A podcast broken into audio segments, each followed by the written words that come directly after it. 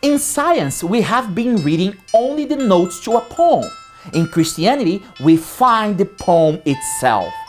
These powerful words of C.S. Lewis are part of his book Miracles that challenge the reader to allow a new worldview, a theistic worldview which embraces the existence of a supernatural God who is involved in the natural order of things.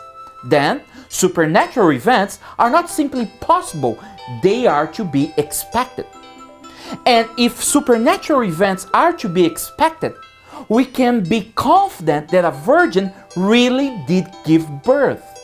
Mary said to the angel, How can this be, since I am a virgin? The angel answered and said to her, The Holy Spirit will come upon you, and the power of the Most High will overshadow you.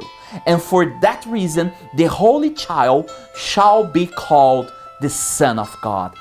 Jesus is the miracle baby. Let him be a miracle in your life.